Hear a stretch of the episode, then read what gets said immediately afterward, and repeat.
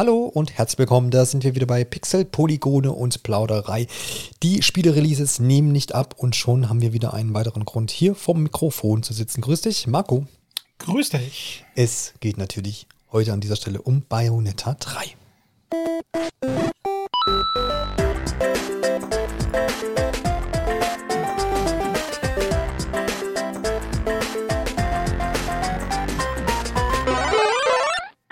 Am 28.10.2022 erscheint das gute Spiel exklusiv natürlich für Nintendo Switch. Seitdem Nintendo da so ein bisschen nachgeholfen hat, ist das ja quasi schon eine, feste Nintendo-Größe, fast schon Nintendo-Franchise, würde ich sagen. Er hat sich zumindest jetzt mit dem dritten Teil dahin gemausert. Mal sehen, wie die, was die Reihe noch in Zukunft bringen wird. Aber heute erstmal sprechen wir über den neuesten Teil und werfen aber natürlich auch nochmal so einen kurzen Blick zurück, weil ich habe es ja gerade schon angeschnitten. Ähm, das Ding war ja nicht immer in Nintendo-Hand. Wenn man mal bis ins Jahr 2009 zurückgeht, da erschien nämlich das erste Spielchen. Ähm, da war das noch ein bisschen anders. Lief noch unter Sega, Marco, oder? Genau, das war so, ähm, also Platinum Games ist gerade erst als Studio etabliert worden und die hatten dann direkt einen Vertrag mit Sega, dass sie halt vier Spiele für die entwickeln. Und äh, eins davon, was dann auch im ersten Jahr von Platinum Game erschienen ist, äh, sollte Bayonetta 1 sein. Erschien dann im Endeffekt 2009 für PlayStation 3, Xbox 360. War eine besondere Sache, weil das war das erste Spiel, was Hideki Kamiya dann unabhängig von Capcom entwickelt hat. Vorher halt Resident Evil, Devil May Cry Größe. Alle waren sehr gespannt, was, was, was das wohl sein würde. Und dann kam es raus und es, es wurde fantastisch aufgenommen. Es hat sehr hohe Wertungen bekommen. Die Fans haben es geliebt. Das Spiel hat begeistert durch Kampfsystem, Story, Stil. Da war so viel drin, was man nicht erwartet hat. Und ich weiß noch genau, so einen Monat nachdem es released war, ständig gehört, okay, Bayonetta 1 sollte man gespielt haben. Es ist fantastisch. Es ist bringt das Genre auf ein neues Level. Erschien dann für PS3 und äh, Xbox 360. Ich glaube, die 360-Version äh, lief dann auch noch mal ein bisschen besser. Da haben alle gesagt, greift lieber zu der Version. Im Endeffekt hat kaum jemand zugegriffen. Es war ein finanzieller Flop und zwar auch so ein großer Flop, dass das Spiel trotz wirklich überragenden Wertungen, überragender Rezeption keinen zweiten Teil erhalten sollte. Ja, äh, tragische, tragische Geschichte möchte man meinen, aber wir wissen ja, wir kommen ja auch gleich noch dazu, dass Nintendo da eingestiegen ist und das Ding oder zumindest den zweiten Teil dann quasi möglich gemacht hat. Kannst du das aus der heutigen Sicht, ist ja nun eine Weile her, so nachvollziehen? Gab es da vielleicht sogar auch Retro-Perspektiven vom Entwickler mal selber? Ich weiß nicht, ob es da mal was veröffentlicht wurde. Wieso das jetzt nicht so der erhoffte Erfolg vielleicht war, wo man nicht zufrieden war damit? Also genaue Gründe dafür habe ich, glaube ich, nie gelesen. Hm. Ähm, ich kann mir halt vorstellen, dass alle Beteiligten wahnsinnig enttäuscht darüber waren, weil das Spiel ist auf dem Papier exakt das, was du willst.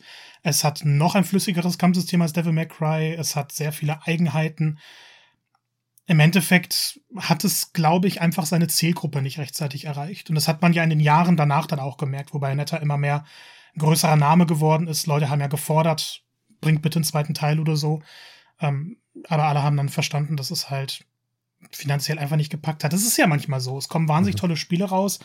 Ich sag allen, spielt es bitte, spielt es bitte und dann kommen die Verkaufszahlen raus und ja, das Spiel konnte nicht mal seine Ausgabekosten wieder einspielen. Ja, das ist immer, wenn, dir, wenn dir nicht alle zuhören, ne, dann wird es nichts. Das, das, ist die Sache, ich rette Franchises. Ja, versuchst es zumindest, ja. Ich glaube mittlerweile, wenn man die Wii U und Switch-Version dazu zählt, wird es sich so zwischen zwei und drei Millionen Mal verkauft haben, vielleicht näher mhm. an die drei Millionen Marke. Ähm, genaue Zahlen sind dazu leider nicht bekannt. Aber ja. die Reihe war eigentlich tot. Also alle haben Teil 1 gefeiert, aber haben sich damit abgefunden, Teil 2 gibt's nicht. Und da habe ich mir vorhin noch mal angeschaut, das war die Nintendo Direct 2012, in der erstmals Nintendo-Spiele, also First-Party-Sachen für Wii U gezeigt wurden. Wii U wurde ja damals ohne Spiel angekündigt und das war dann, hey, das ist Nintendo Land, das ist New Super Mario Bros. U. Ach ja, und wir haben da noch mal kleine Überraschung. Und dann gibt's halt diesen ersten Teaser zu Bayonetta 2. Und ich finde, heute ist der Trailer noch genauso unglaublich wie damals.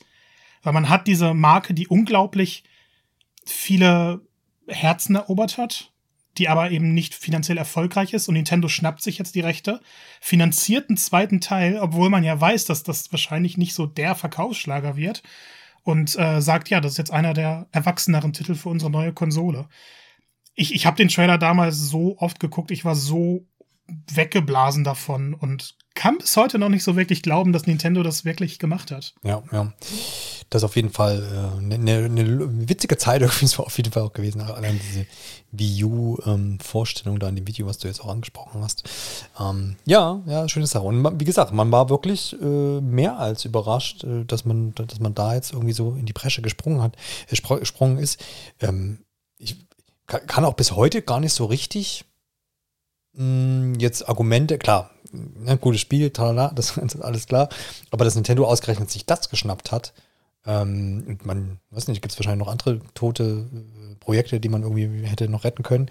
Aber warum es ausgerechnet jetzt Bayonetta gewesen ist, kannst du dir das erklären? Hast du den Reim drauf gemacht? War das wirklich so ein bisschen, naja, wir brauchen noch irgendwie so ein, so ein Hardcore, war ja damals, hat man gesprochen von Hardcore-Gamern zu der Zeit, irgendein so Spiel, was wirklich viel Spieler irgendwie anspricht? Ich glaube, Nintendo wusste, dass sie vielleicht in eine kleine Nische geraten und sie wollten dann trotzdem den Spielerkreis erweitern und Bayonetta, als japanische Marke, dachte, man kann vielleicht auch ein bisschen mehr so den Core-Market wieder angreifen, weil die Wii war ja doch schon sehr auf Casual-Sachen gerichtet. Ähm, und ich glaube auch einfach die Beziehungen zu Platinum Games waren sehr gut. Ich meine, ähm, Mad World ist, glaube ich, das erste, erschien ja exklusiv für Wii. Und direkt vor der Ankündigung von Bayonetta 2 wurde The Wonderful 101 angekündigt. Mhm. Ich denke also, hinter den Kulissen haben dann Nintendo und Platinum Games einfach eine Partnerschaft geschlossen, die, ich weiß nicht, beide Parteien werden sich wohl versprochen haben, dass man dadurch den Ruf der Wii U ein bisschen verbessern kann. Und ich persönlich finde auch, dass es denen gelungen war. Wenn ich jetzt auf die Wii U zurückgucke, ich meine, klar, fast alles ist für Switch erhältlich, aber die Wii U war für mich geprägt von Mario Kart 8 und Bayonetta. Mhm. Ähm, Bayonetta 2 kam dann auch raus und hat einfach noch bessere Wertungen erhalten. Das Spiel ist auch meiner Meinung nach so das beste Actionspiel aller Zeiten für mich kommt einfach nichts an die Kombination aus Kampfsystemen, Welt, Stil, Story und allem Möglichen äh, auch nur ansatzweise heran. Und äh, es ist da damals für mich auch so der Grund gewesen, wo ich gesagt habe, okay, egal wie viele Spiele ich jetzt für Wii U habe, die Konsole hat sich gelohnt, weil ich Bayonetta 2 spielen konnte. Was es dann umso tragischer gemacht hat, dass das Ding noch ein größerer Flop war.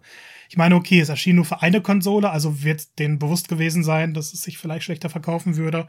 Ähm, aber naja, es war definitiv nicht der erhoffte Erfolg. Auch für Wii U-Verhältnisse hat sich das Spiel nicht allzu gut verkauft.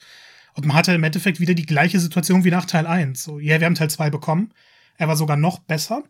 Aber das wird die Reihe nicht wiederbeleben, weil es halt eher weniger Spieler als Teil 1 nochmal angesprochen hatten. Viele Fans des ersten dann vielleicht auch durch die Exklusivität nicht an Teil 2 gekommen sind. Ähm, die, der Portierung auf Nintendo Switch hat sich dann sogar ein bisschen besser verkauft als der Wii U-Port damals zum Launch.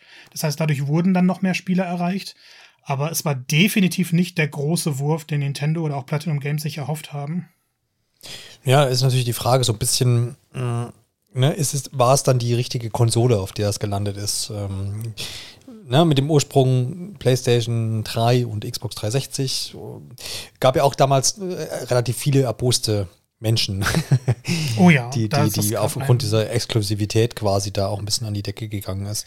Es war ja auch ähm, einer der lächerlichen, lächerlichsten Shitstorms, ähm, weil oft genug alle Beteiligten gesagt haben, Bayonetta 2 mhm. gibt es nur, weil Nintendo das Geld investiert hat. Ohne Nintendo wäre Bayonetta 2 niemals entstanden. Ja, genau, ja, ja, ja, zumindest so in der Theorie, oder zumindest damals war so die Faktenlage, ob nun jetzt, keine Ahnung, 20 Jahre später, jetzt, oder 10 Jahre später, nochmal jemand gesagt hätte, irgendein anderer Entwickler, ne?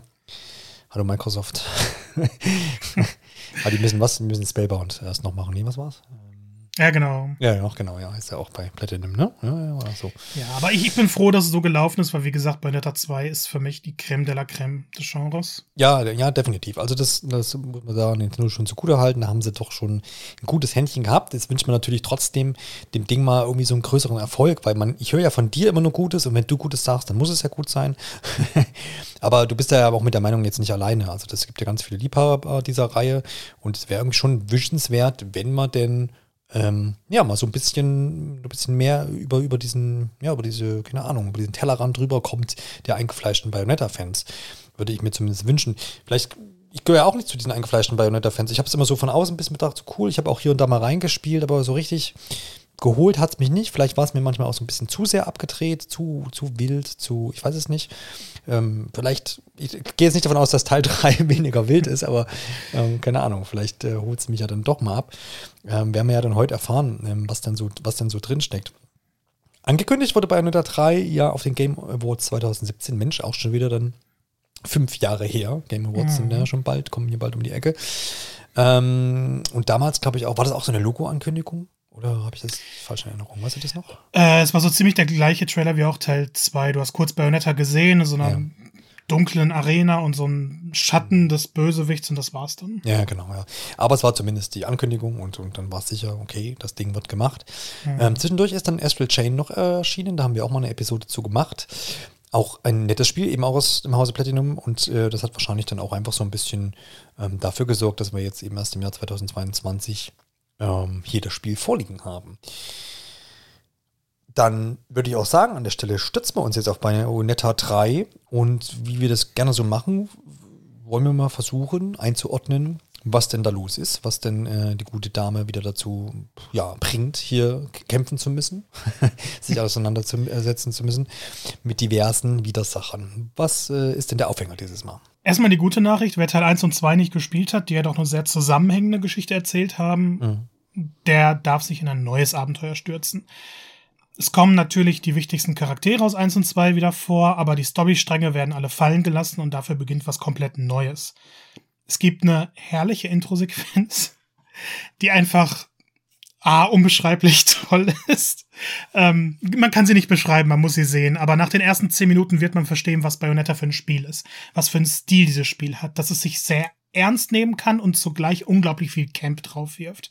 Ähm, dass das Spiel unglaublich lustig dabei sein kann. Und das ist der Eindruck, bevor man überhaupt verstanden hat, worum es hier gehen wird. Ähm, denn Bayonetta hat nur das Gefühl, okay, sie muss zu einem bestimmten einem, zu einer bestimmten Zeit an einem bestimmten Ort sein, geht dahin, ist alles ein bisschen unklar, Enzo muss Baguettes holen und äh, dann steht sie auf einem Schiff und auf einmal geht die Welt unter. So, von jetzt auf gleich. Denn die Homunculi greifen an. Das ist eine neue Wesensart, die einfach auftaucht und die direkt mal New York in Schutt und Asche versetzt. Kommt eine riesige Welle, die gesamte Stadt wird zerstört.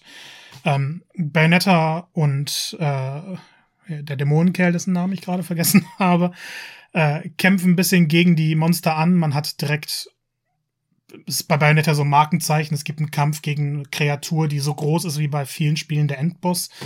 Und ähm, normalerweise enden diese Situationen immer gut für Bayonetta. Diesmal eher weniger, denn die Anzahl der Homunculi ist so gigantisch, dass die Hellen einfach keine Chance haben. Sie verstecken sich deshalb mal in der Bar, die Gates of Hell, gab es auch schon in vorherigen Teilen, und besprechen da so ein bisschen, wie es weitergehen soll. Und dann taucht eben Viola auf, ein komplett neuer Charakter, sehr viel jünger als Bayonetta, aber hat auch die Mächte einer Umbra-Hexe. Und sie sagt, ihre Realität wurde zerstört, deswegen ist sie in die, die wir kennen, gereist um äh, eine neue Bayonetta eben zu warnen, dass sie die einzige ist, die die Welt retten kann. Die Homunculi werden nämlich von einem Wesen namens Singularity kontrolliert. Und Singularity stammt aus einem Universum, hat das Multiversum entdeckt und hat das eigene Universum für das Alpha-Universum äh, deklariert. Und sagt im Endeffekt, das ist das einzige Universum, das existieren darf, alle anderen müssen zerstört werden. Und dafür wurden die Homunculi ausgesetzt. Bayonetta muss also zusammen mit Viola die sogenannten Chaos Gears sammeln. Magische Geräte einfach, mit denen man in andere Universen oder ins Alpha-Universum dann reisen kann. Davon gibt es aber in jeder Realität nur eins. Das heißt, sie müssen wirklich, wie in jeder guten Multiversumsgeschichte, in verschiedene Universen reisen, die komplett anders abgelaufen sind, wo es auch andere Bayonettas gibt und dort eben versuchen, diese Chaos Gears zu erlangen. Das Ganze läuft völlig wahnsinnig ab. Man kann es gar nicht beschreiben. Eine der ersten Szenen ist eine riesige Dämonenkatze, die eine Pfeife raucht ähm, und um sich vorzustellen, ein Fahrrad ausspuckt. Mit dem Fahrrad kann diese Katze dann auch fliegen. Ähm, und das ist vielleicht auch eine der normalsten Sachen, die in diesem Spiel passieren. okay, alles klar. Was haben sie genommen, die Entwickler?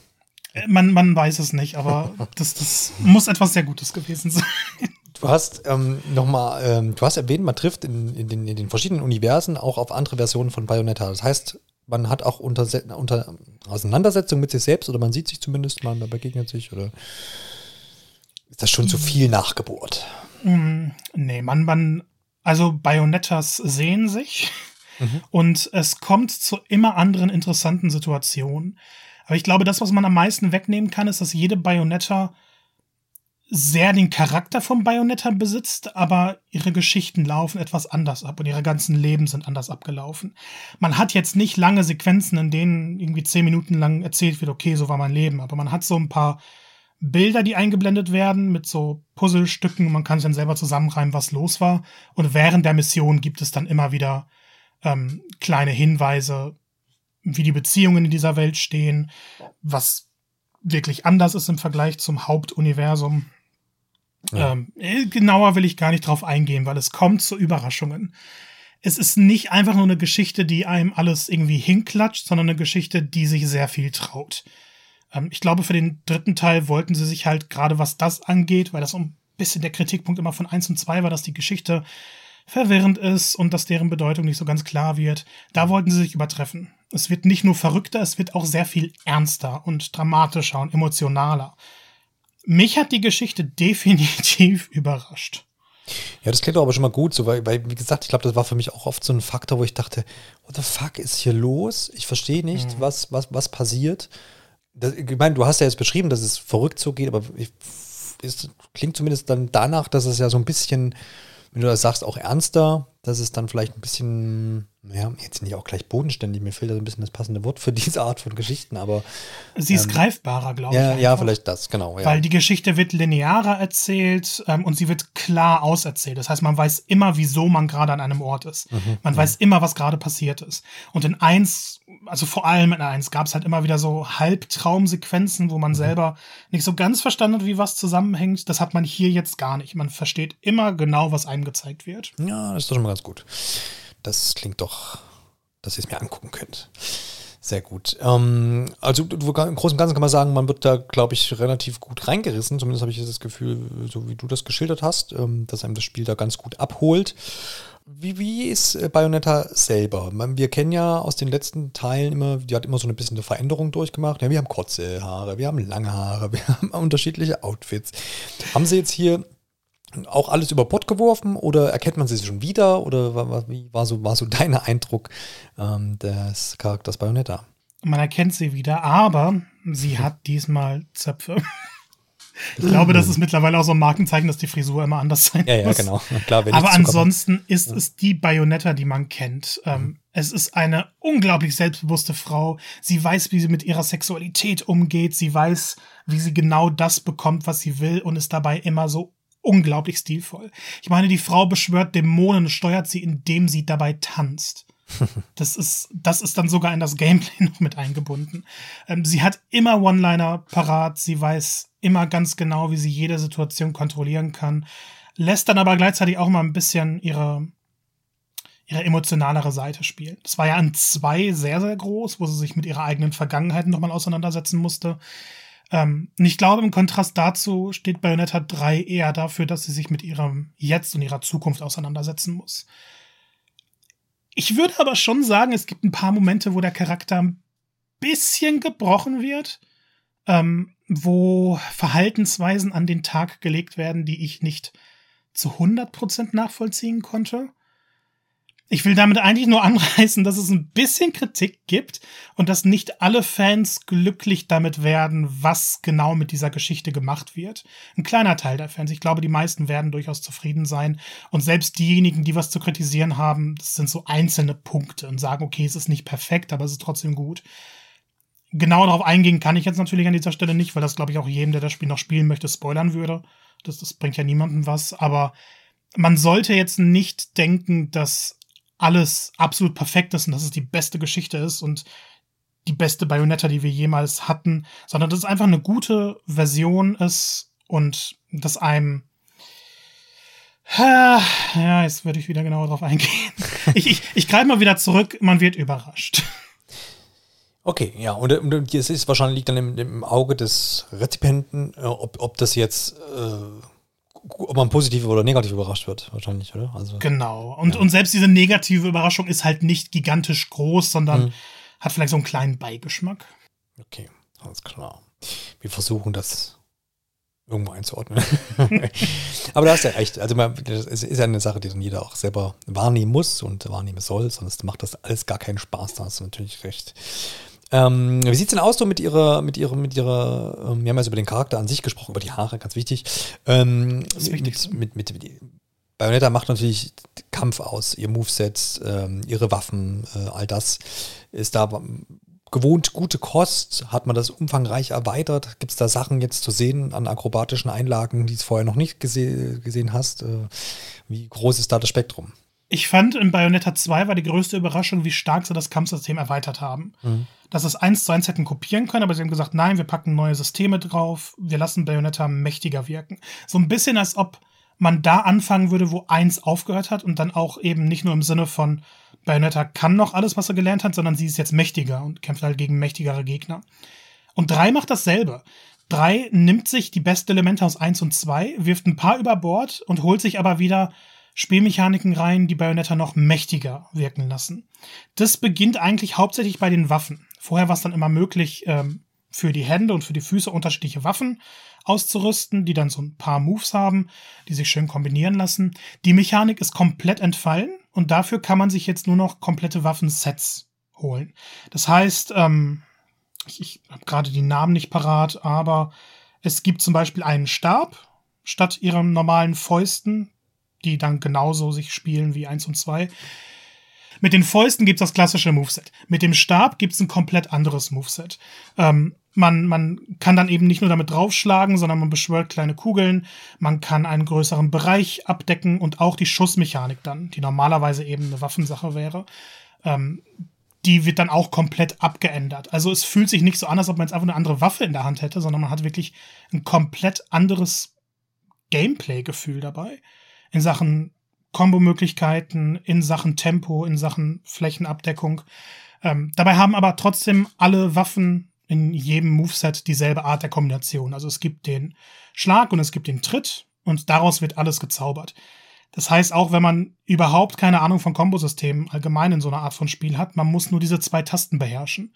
Und das Spiel ist relativ freundlich, so dass man halt effektiver kämpfen kann, wenn man gezielte Kombos einsetzt, die man jederzeit auch üben kann. In jedem Ladebildschirm ist ja gleichzeitig so ein Übungsbildschirm. Ähm, man kann aber auch einfach Button-Mashing betreiben und wird dann auch immer eine Combo ausführen, die passt, die gut aussieht und die eben diesen wunderbaren Spielfluss erzeugt. Aber da, da ist immer so ein bisschen die Frage, ähm, und das ist bei mir auch so abgespeichert, ähm, dass es unzählige Kombinationsmöglichkeiten gibt an Buttons. Es gibt natürlich auch wieder diese Move-Liste im Menü, wo ich mir das mhm. zu Gemüte führen kann. Ähm, Macht das, also wo, wo kommt dann da der Reiz? Also ich, wenn du jetzt sagst, ich kann da, komme da auch durch, wenn ich einfach wild bisschen auf meinem Controller rumhämmere, ist das dann noch, macht das dann Spaß? Wie spielst du es denn? Bist du jemand, der sagt, nee, nee, ich muss schon das irgendwie perfekt, ich muss wissen, welche Moves ich ausführe, wenn ich was drücke? Ähm, weil das, so den Anspruch hätte ich immer so ein bisschen und das ist vielleicht auch das, was mich da, was mir da immer nicht so gut gefallen hat, weil ich dachte, ja, ich habe zwar den Anspruch, aber nicht das Durchhaltevermögen, das irgendwie auswendig zu lernen. Wo, wo befindest du dich da? Ich glaube, diese Komboliste täuscht immer ein bisschen, weil das mhm. bei mir so ist, dass ich dann meine drei, vier Kombinationen habe, die ich komplett verinnerlicht habe und ich weiß genau, welche Art von Angriff die ausführen. Das ist zum Beispiel, wenn ich jetzt XXXAX drücke, dass es dann etwas weiteren Bereich abdeckt oder wenn ich einfach dreimal A drücke, dass es dann eben viel Schaden direkt vor mir ausrichtet. Ähm, und diese drei, vier pro Waffe, die sich auch immer relativ gleich ausführen lassen, ähm, die verinnerliche ich und mit denen komme ich immer relativ gut in jeder Situation klar. Und zwischendurch experimentiere ich dann. Ich denke, okay, jetzt probiere ich einfach mal dreimal X und zweimal A zu drücken und solche Sachen. Und das ist jetzt nicht so, dass man in jeder Situation den richtigen, die richtige Combo ausführen muss, weil das Spiel einen die Freiheit lässt und sagt, jede Kombination ist zu jedem Zeitpunkt richtig. Vielleicht noch mit dem Unterschied, was spielt in der Luft ab und was auf dem Boden. Aber man kann halt keine falschen Kombinationen machen. Deshalb soll man einfach die nutzen, mit denen man am besten klarkommt. Und wie gesagt, das Kombosystem ist nicht so tiefgründig. Es ist schon beeindruckend, wie viele verschiedene Arten der Kombinationen es gibt, die dann eben auch sichtbar andere Angriffe darstellen. Aber man muss jetzt nicht, wenn zum Beispiel ein bestimmter Gegner ist, sich denken, okay, ich brauche jetzt die Combo es ist eher, nee, ich fühle mich mit einer anderen Combo wohl und die nutze ich dann. Und die ist dann genauso effektiv in dem Moment. Ähm, ja. Es ist wirklich kein überwältigendes System. Und wenn man zehn Minuten ein bisschen in die ersten Kämpfe reingeht, die noch relativ nett gestaltet sind, dann versteht man, glaube ich, am ehesten, dass diese, dieses simple Grundprinzip Bayonetta ausmacht. Ja, ja. Wie wird man denn insgesamt so reinge, äh, reingebracht ins Spiel, beziehungsweise in dieses Kampfsystem? Ist das, wird man da an die Hand genommen oder geht es da gleich drauf los und man kann ja eh drücken, was man will? Und daher ist es vielleicht gar nicht so wichtig, dass man da jetzt ein Mods-Tutorial hat? Ähm, also es gibt durchaus viele Tutorials in dem Spiel tatsächlich. Mhm. Ähm, bei jeder Waffe, die man bekommt, wird dann einem nochmal schon erklärt, wie funktioniert die genau. Und ähm, ich, ich finde immer, das wichtigste Tutorial ist das, der Ladebildschirm, weil man im Ladebildschirm rumlaufen kann. Man hat da die Movesets, Moveliste, man probiert ein bisschen was aus. Man kann jederzeit auch Plus drücken, damit halt die Ladezeit nicht beendet wird, sondern so ein bisschen gestreckt wird. Ähm, und die ersten Kämpfe sagen dann auch ziemlich direkt, okay, mit dem machst du deine Faustschläge, mit dem machst du deine Beinschläge und das war's. Die ersten Kämpfe sind nicht wirklich schwer. Man wird doch relativ gut durch das Leveldesign und durch das Monsterdesign eben an die Hand genommen. Mhm man muss eigentlich als, als Grundlage, um jeden Kampf bis zum Ende zu bestehen, nur wissen, wie führe ich Schläge auf, aus und wie nutze ich die Hexenzeit. Ja, die Hexenzeit, das ist doch die Zeit, wenn ich das dunkel richtig in Erinnerung habe, ansonsten kannst du gleich hier mich korrigieren, ähm, wo ich spezielle Attacken irgendwie ausführen kann. Das ist richtig so? Nee, tatsächlich nicht. Tatsächlich, das ist ja geil. ähm, die Hexenzeit wird ausgelöst, wenn man im letzten Moment ausweicht, bevor ein Schlag eintreffen würde. Es gibt ah, okay. so kleine visuelle ah. Indikatoren, wann gleich einer kommen würde und je nach Gegnerart muss man ein bisschen verinnerlichen, okay, welche Angriffe haben sie parat. Muss man schon aufmerksam sein. Und wenn man dann eben ausweicht, dann wird, also dann, dann läuft alles für drei bis fünf Sekunden in Zeitlupe ab. Und Bayonetta selber bleibt aber in ihrer normalen Geschwindigkeit. Das heißt, man kann eigentlich jeden Gegner angreifen, ohne gestört zu werden, ohne wieder ausweichen zu müssen, ohne dass eine Combo unterbrochen wird. Und dadurch, dass das eben relativ schnell hintereinander auch immer wieder ausgelöst werden kann, also man kann Hexenzeit an Hexenzeit an Hexenzeit gehen, führt das zu einem unglaublich schnellen Gameplay-Prinzip und Kampfablauf, ohne dass man sich. Oder wie beschreibe ich es am besten? Ähm, man, die, der, der, der Kampffluss wird nicht dadurch unterbrochen, dass man immer wieder denken muss, okay, ich kann jetzt keine ganze Combo ausführen, weil fünf Gegner sind gerade um mich herum und jeder will einmal draufschlagen. Man weicht dann auf, aus, kann eben seinen mächtigen Angriff loslassen und wenn die Hexenzeit dann endet, dann konzentriert man sich auf die anderen Gegner, die noch da sind und versucht wieder eine Hexenzeit zu geraten. Es ist irgendwo so das Kernmerkmal von Bayonetta. Die Mechanik wurde in den Jahren danach immer wieder mal kopiert, teilweise auch von Platinum Games selbst.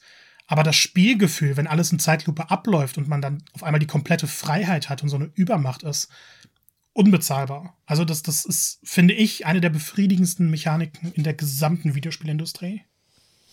Okay, dann versuche ich mir das für Bayonetta 4 zu merken. die gute alte Hexenzeit.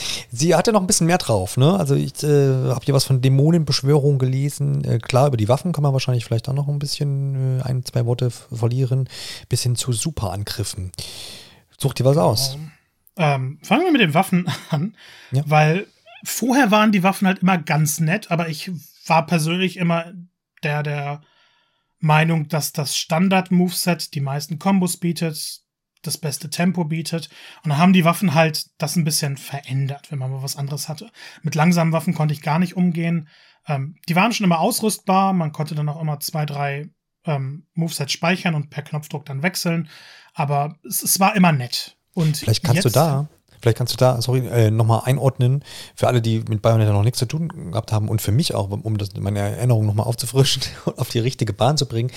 Wenn ich in Bayonetta Waffen benutze, heißt es dann, ich habe ein Fadenkreuz und kann äh, munter so auf die Ferne irgendwas wegballern oder wie sieht das aus? Also sie, sie hat Pistolen in, in jeder Waffe, die man hat, aber die Waffen sind hauptsächlich ähm, ich kann mal kurz die Liste aufrufen, dann habe ja. ich es mehr vor mir. Genau, also viele haben bestimmt das Bild im, im Kopf mit den Waffen in der Hand oder in Waffen an, den, an diesen Schuhen, an diesen genau. Hochhackigen, an solche Dinge, ja. Sie hat zum Beispiel Fächer, mit denen sie angreifen kann, mhm. oder eine riesige Halbaxt, mit der sie angreifen kann, oder den Stab, den ich erwähnt habe. Ja. Kurz schauen. Auch so so ein Jojo relativ früh. Yeah. Ähm, der so mit, mit Spinnenweben mhm. verbunden ist. Und das führt halt dazu, dass er auf verschiedene Arten gegen die Gegner kämpfen kann. Mit den Jojos kann sie natürlich ein bisschen weiter wegstehen, mit dem Fäusten muss er näher stehen, mit dem Stab kann sie eine große Fläche abdecken. Das heißt, jede Waffe bringt eigentlich ein komplett neues Gameplay-Gefühl mit. Mhm. Und ist durchaus umfangreich gestaltet. Also es gibt deutlich mehr Kombos, als die anderen Waffen der anderen Teile hatten. Die Waffen sind aufregender und sie beeinflussen auch ein bisschen die Erkundung. Weil wenn Bayonetta zum Beispiel ihre Jojos bei sich hat, die mit einem Spinnendämon verbunden sind, kann sie sich, wenn sie in der Luft ist, durch einen extra Sprung in eine Spinne verwandeln, zum Beispiel. Oder wenn sie läuft, ist sie dann eine Spinne auf einmal. Diese Waffen beeinflussen also nicht nur den Kampf, sondern alles an Bayonetta, was sie gerade hat. Ähm, besonders verrückt, ähm, das ist auch so eine der schwierigeren, langsameren Waffen. Die ist mit einem Zugdämon verbunden und dann kann sich Bayonetta in einen Zug verwandeln. Das ist genauso hirnrissig, wie es sich anhört. Das ist fantastisch. Man ich reist immer, als, als Kirby den LKW verschluckte, habe ich schon Ja, gesehen. das ist im Endeffekt Bayonettas Version davon. Ja, ja, okay.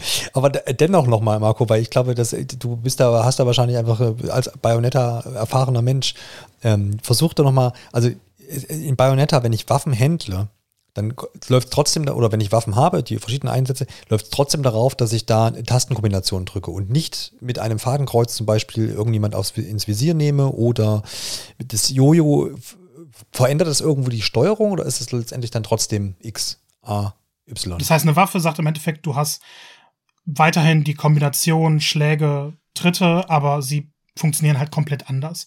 Wenn bei einem Zug zum Beispiel ist, dann kann sie statt einem Tritt äh, nach vorne fahren oder riesige Kettensägen abfeuern. Ähm, ist jetzt also nicht so, dass man dass man so eine Pistole oder so in der Hand hat und man zielt dann direkt, sondern es ist weiterhin dieses typische Gameplay, was man auch von Devil May Cry kennt, was eher auf Schlagen und Tritte basiert und die Schusswaffen funktionieren dann einfach auch per Knopfdruck so nebenbei. Ist jetzt aber kein Teil des Hauptmoves. Ja, genau. Es ist dann letztendlich klingt dann ein bisschen mehr wie so eine ja, optische und sicherlich auch im Sinne, im Sinne von Schadenveränderung. Aber ich als Spieler führe die gleichen Aktionen letztendlich am Controller aus, so ein bisschen, oder?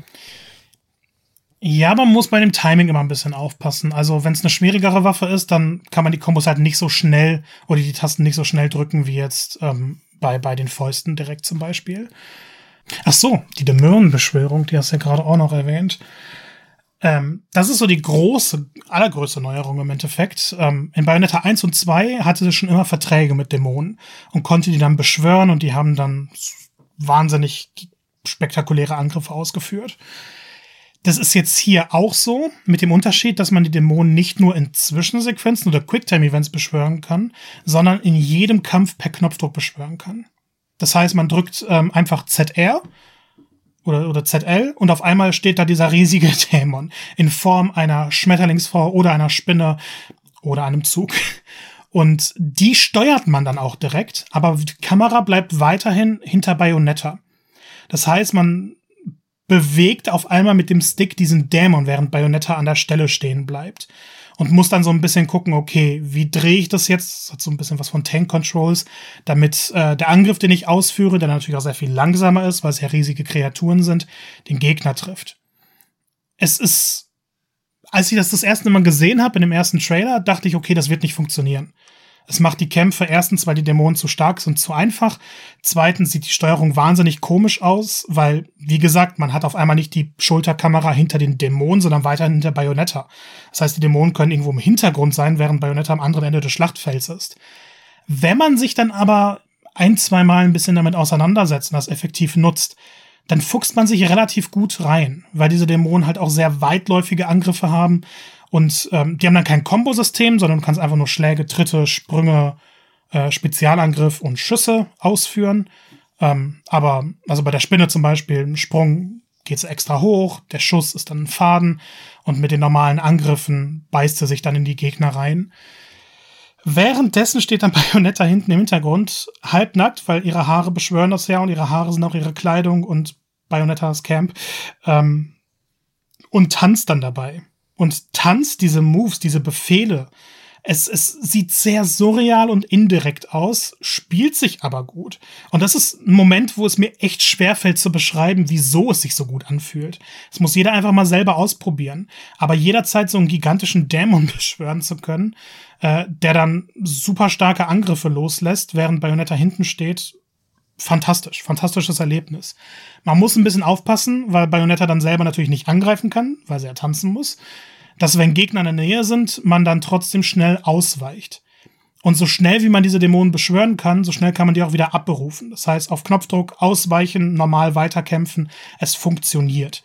Dieses Spieltempo bleibt extrem hoch, aber doch relativ simpel, weil die Mechaniken langsam eingeführt werden, das Kampfsystem überschaubar bleibt und egal wie viele verschiedene Elemente man drin hat, man hat immer die, die komplette Kontrolle über das, was geschieht. Natürlich kann man die Dämonen nicht ewig lange draußen halten. Es gibt eine Magieleiste, die leert sich irgendwann, die füllt sich aber auch wieder relativ schnell. Das heißt, das Spiel sagt nicht, okay, das ist jetzt so eine Mechanik, die solltest du dir aufbewahren für besonders starke Kämpfe, sondern die kann man durchaus zehnmal pro Kampf benutzen, weil die sich halt immer wieder schnell auflädt. Bei, bei diesen krass inszenierten Kämpfen, da habe ich immer so ein bisschen die Angst, dass, dass ich irgendwann dieses Wow, verdammt, das ist ja ein Move und äh, das ist ja krass in Szene gesetzt, dass sich das irgendwann abnutzt mit der Zeit. Wie geht denn da Bayonetta da oder wie gehen denn die Spielentwickler dagegen vor? Weil ich vermute mal, dass das hier nicht der Fall ist. Das ist wirklich nicht der Fall und das finde ich sehr, sehr beeindruckend, weil es bei 1 fand ja. ich irgendwann der Fall war. Ähm, es gibt wahnsinnig viele Gegnerarten und jede Gegnerart benötigt eine andere Herangehensweise. Sie haben Eigenheiten und das zieht sich auch bis zum Ende durch. Es wird immer wieder was Neues eingeführt, man muss sich immer wieder auf neue Gegner einstellen. Und dann wäre da noch die Waffenanzahl, weil auch bis zum Ende immer wieder neue Waffen eingeführt werden. Man möchte die dann anprobieren, also die, die Waffen ausprobieren, spielt die für ein Kapitel und denkt sich beim nächsten dann, okay, ich will jetzt wieder eine andere ausprobieren. Das heißt, das Gameplay ändert sich durch die Waffen immer wieder und auch durch die Gegner muss man jetzt dann schon immer eine andere Herangehensweise sich suchen. Man kann ja nicht immer sagen, okay, ich greife einfach nur geradeaus an oder ich stelle mich hinter einen großen Gegner, weil der dann auch mal nach hinten greifen kann oder so, so dass man sich an jede Situation anpassen muss. Ähm, die Bosskämpfe, ich glaube, dazu muss man nicht viel sagen. Die, die bleiben, was spektakulär angeht, bei ihren Superlativen. Ähm, das ist, es ist absoluter Wahnsinn, was sie sich ausgedacht haben. Und das ist dann vielleicht so dieses letzte Merkmal von Bayonetta 3, dass man eigentlich alle fünf Minuten überrascht wird von irgendwas. Sei es eine neue Gegnerart, sei es eine Actionsequenz, sei es ein kleines Minispiel, sei es irgendeine, keine Ahnung, eine ganze Stadt geht wieder mal unter, eine Welt geht unter. Man, man wird überrascht man glaubt, man wüsste alles, was die Macher machen können. Man denkt sich nach drei, vier Stunden, okay, ich habe jetzt alles gesehen, das wird jetzt vielleicht wiederholt. Und dann legen sie immer wieder eine Nummer drauf und immer und immer und immer wieder. Und man hat gar nicht die Zeit, dann irgendwann zu sagen, okay, ich, ich weiß jetzt, wie es ungefähr abläuft oder okay, ich kann jetzt sagen, was dann als nächstes passiert, weil bis man sich das gedacht hat, schon wieder fünf neue Sachen eingeführt. Klingt, als würde man kaum äh, Luft, äh, Zeit zum Atmen haben, so rum. das, da ja, ja. Fast, fast, fast. Äh, es gibt zwischen den Leveln tatsächlich oder zwischen einigen Kapiteln ähm, immer wieder eine Insel und diese Insel ist im Endeffekt das, das, die bietet die Portale in die verschiedenen Multiversen und die ähm, bietet zwar auch ein paar Kämpfe, aber lässt das Tempo immer wieder sehr stark heruntersacken. Mhm. So, okay, jetzt darf man ein bisschen mehr erkunden, jetzt darf man ein bisschen mehr nach links und nach rechts gehen. Also ähm, es, es gibt diese Ruhemomente durchaus und die bräucht, braucht man auch, um mal durchzuschnaufen. Wobei selbst die Ruhemomente so viele verschiedene Gameplay-Sachen bieten, dass man eigentlich dann wieder keine ja, Zeit hat, ja. sich auszuruhen. Ich habe vorhin noch die Superangriffe erwähnt. Das ist dann einmal Bildschirm komplett auslöschen oder wie, wie hat man sich das vorzustellen? ja, so ungefähr. Ähm, jede Waffe hat halt einen verschiedenen Superangriff. Ich das heißt irgendwie anders, bestimmt irgendwas mit Klimax. Das ist ja, immer stimmt, Klimax bei Bayonetta. Ja. ähm, aber dann drückt man die beiden Sticks rein und entweder ist es dann ein wahnsinnig starker Angriff oder Bayonetta transformiert sich. Und das ist auch immer an die jeweilige Waffe gebunden. Ähm, wenn man jetzt zum Beispiel die Jojos hat, dann verwandelt sich Bayonetta kurz für fünf Sekunden eine riesige Spinne und führt einen wahnsinnig starken Angriff aus. Wenn man eine andere Waffe hat, dann äh, verwandelt sie sich und man kann sie vielleicht selbst kurz steuern. Ist dann so eine super Form. Ähm, es ist sehr, sehr spektakulär, was da immer wieder abgeliefert wird. Aber das sind dann wieder die Angriffe, wo man sich überlegen sollte, wann man die einsetzt, weil man die vielleicht nicht in jedem Kampf einsetzen kann. Dann muss man nämlich eine neue Leiste füllen, die sich sehr viel langsamer füllt als die normale Magieleiste für die Beschwörungen. Äh, vielleicht eine kleine Sache, die ich nicht angesprochen habe, die ist auch erstmal ein bisschen verwirrend, wenn es eingeführt wird. Jede Waffe ist ja mit einem Dämon verbunden. Das wirkt sich aber nicht auf die Dämonen aus, die man beschwören kann. Man kann jederzeit drei gleichzeitig ausrüsten, über die Steuerknöpfe dann und auch zwischen denen hin und her wechseln. Das macht man aber unabhängig davon, welche Waffe man hat. Hat man also die Waffe des Spinnendämons, kann man trotzdem den Schmetterlingsdämon mhm. beschwören. Es ist voneinander unabhängig und lässt sich im Menü anpassen. Ja, okay, dann ist doch noch auf jeden Fall eine nette Ergänzung. In diesem Spiel, Bayonetta 3, wird es ja noch weitere Charaktere geben, die auch steuerbar sind.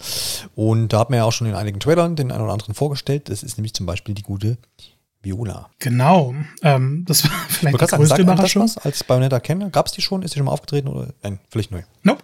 Ah, das ist ihr erster Auftritt. Ähm, dementsprechend dreht sich die Geschichte auch stark um sie. Also sie ist wirklich die zweite Protagonistin. Man steuert sie in weniger Kapiteln als Bayonetta, aber doch schon in überraschend vielen insgesamt. Und äh, sie nimmt das Kampfsystem von Bayonetta und wandelt es stark um, was schon damit beginnt, dass sie nur ein Katana zur Verfügung hat. Ähm, sie kann jetzt nicht die Faustschläge oder so, Faustschläge benutzen oder andere Waffen erlangen. Sie hat immer dieses eine Katana. Was dann natürlich auch heißt, dass sie im Endeffekt nur einen Moveset hat. Diese Vielfalt, die Bayonetta bietet, bietet Viola eben nicht. Ist aber meiner Meinung nach okay, weil sie dann doch ein paar interessante Eigenheiten mit sich bringt. Die Hexenzeit durchs Ausweichen, wie gesagt, ein Bayonetta-Alleinstellungsmerkmal, entfällt bei Viola. Stattdessen kann sie mit ihrem Katana Angriffe blockieren, einfach R drücken. Und wenn sie genau das im letzten Moment macht, also einen Angriff pariert, dann kann sie die Hexenzeit auslösen. Sah fand ich toll aus, ähm, hat mich ein bisschen an Sekiro erinnert im ersten Trailer. Man muss aber so präzise diesen blöden Knopf drücken, dass ich das deutlich weniger geschafft, hat, als das aus geschafft habe als das Ausweichen mit Bayonetta. Es ist also ein gutes Gameplay-Element, finde ich.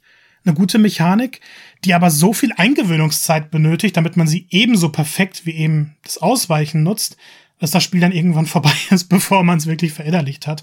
Also ich habe wirklich relativ lange gebraucht, um die Hexenzeit mit Viola effektiv auszuführen. Und ich weiß jetzt nicht so genau, ob es daran liegt, dass ich halt so an Bayonetta gewohnt bin und mich darauf nicht so wirklich einlassen konnte, dass Viola anders läuft, ob ich irgendwas falsch gemacht habe oder ob das Spiel einfach wirklich den Schwierigkeitsgrad bei ihr etwas hochstellt. Weil die Kämpfe an sich sind nicht schwerer, aber dadurch, dass man, dass ich zum Beispiel mehr Schaden eingesteckt habe, weil ich Probleme mit dem Parieren hatte, ähm, habe ich mit ihr deutlich mehr verloren als, als mit Bayonetta. Ja, das klingt natürlich erstmal, also neuer Charakter ist immer gut, irgendwie so finde ich, wenn da auch mal was Überraschendes vorkommt. Aber es, man könnte ja jetzt auch meinen, dass das dann, was weiß ich, Kapitel oder Passagen, wo man dann Viola spielen darf, ähm, dass das so ein bisschen vielleicht auch bremst, dann ausbremst? Ist es nicht so, dass man dann sagt, ja, komm jetzt, mach fertig, ich will wieder meine Hauptprotagonistin haben? Also ich habe es manchmal tatsächlich ein bisschen vermisst, mhm. weil Bayonetta eben durch die verschiedenen Waffen so viel Vielfalt ja. wie noch nie bietet. Ähm, ich habe jetzt aber nie gesagt, dass, dass ich unbedingt die bei oder die Viola-Passagen Passagen überspringen will oder ähnliche Sachen. Weil sie dann doch genug Eigenes mit sich bringt und wie gesagt, Bayonetta ist immer noch der Hauptcharakter, sie kommt in den meisten Kapiteln vor, ähm, dass sich dann eher wie eine neue Herausforderung angefühlt hat. Und vielleicht hat das Spiel das ein bisschen gebraucht, weil Bayonetta immer mächtiger wird, immer mehr Optionen hat und im Vergleich zu zwei halt schon so ein ein so viel stärkerer Charakter ist, dass man mit Viola ein bisschen auf den Boden der Tatsachen zurückgeholt wird. Und dass das Spiel dann eben vielleicht auch ein bisschen schwieriger wird. Weil man gucken muss, wie gehe ich mit den doch relativ eingeschränkten Möglichkeiten um. Und Situationen, wo ich bei Bayonetta meine irrsinnigen Kombos ausführen würde, kann ich mit Viola auch machen, aber er braucht dann halt ein bisschen besseres Timing, um denselben Effekt zu erzielen. Ähm, sie kann auch eine Dämonenbeschwörung. Sie kann ihren Dämonen Cheshire beschwören. Das ist die äh, Fahrradspuckende Katze. Und äh, die steuert man dann gar nicht direkt, sondern die Katze kämpft automatisch. Und Viola kann währenddessen im Gegensatz zu Bayonetta rumlaufen und selber angreifen.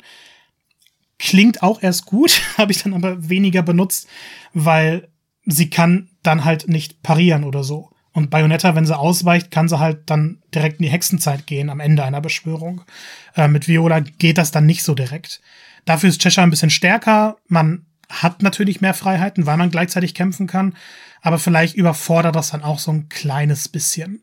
Was finde ich Viola als Charakter relativ gut darstellt, weil sie in der Story chaotisch ist, wirkt wie das komplette Gegenstück zu Bayonetta. Hat im Endeffekt überhaupt nicht dieses Selbstbewusstsein, diesen eleganten Stil, sondern ist eher so in der Punk-Richtung äh, angesiedelt und hat dann eben auch ein, ein Kampfsystem, das nicht so fein geschliffen ist wie das von Bayonetta. Ist ja nun halt die Frage, ob man spielerisch hätte noch ein bisschen anpassen sollen oder ob man dann sagt, man hat diese Herausforderung gerne. Ich bin mir immer noch nicht schlüssig. Das ist, man spielt dieses Spiel durch, man weiß am Ende immer noch nicht genau, was man ja, Ich finde es ja so als, wie gesagt, also als Abwechslungsmöglichkeit, ähm, wenn man sagt, okay, man hat mal so ein bisschen nochmal eine andere Art Gameplay vielleicht auch, finde es auch eine coole Idee. Ich meine, ohne das Spiel zu haben, ähm, auch das mit dem Schwert, Katana, gibt ja eigentlich auch viel her, auch für vielleicht auch ein cooles Kampfsystem, wie du schon sagtest, so Sekiro, ne, ein bisschen parieren müssen mhm. und sowas. Das ist natürlich schon ein krasser Gegensatz dann zum Bayonetta-Gameplay an sich. Ähm, aber gut, muss vielleicht auch jeder da wieder so ein bisschen mal selbst dann ausprobieren. Bloß gerade bei so Sachen, ich meine, gab es ja immer wieder auch äh, Spiele, die das gemacht haben, wo, wo es eben, wo immer die genau dieses Gefühl aufgekommen ist, so, ja, kann ich dann wieder meinen Hauptcharakter haben oder sowas, ne? Wo man dann irgendwie dann doch mal so einen Nebencharakter ähm, steuert. Es ist zumindest immer die Gefahr da, dass man, dass man da dann aus subjektiver Sicht dann vielleicht sagt, naja, ähm, wie gesagt, komm, lass, lass zu Ende gehen, ich hätte dann geht dann wieder das andere. Aber wenn du jetzt sagst, es macht schon Spaß oder man hat zum Beispiel noch mal eine gewisse andere Herausforderung, dann ist das ja auf jeden Fall, Fall eine schöne Sache. Ich bin dann, bin dann gespannt, wie es dann so die, die Masse an, an Spielern aufnimmt. Bin ich auch sehr gespannt drauf. QDJ ist schon äh, bekannt aus Bio 1 und Bio 2 und jetzt auch wieder im Bio 3 vertreten. All das Wissen habe ich mir natürlich gerade erlesen. Klär uns mal noch äh, vertiefter auf, wer denn das gute, äh, die gute Person hier ist. Äh, genau, das ist Jeanne. Das ist auch eine Umbra-Hexe in Bayonetta 1, so ein bisschen mhm. Antagonistin. In Bayonetta 2, also Bayonetta 2 existiert eigentlich nur, weil Bayonetta Jeanne retten will. Sind dann, ähm, ich weiß nicht, was das sind. das das äh, bleibt, glaube ich, den, den Fantheorie, im Fantheorie-Pool. Ähm, aber sie sind sich auf jeden Fall sehr, sehr friend. wichtig. Und äh, während ein Thema von anderes Mal.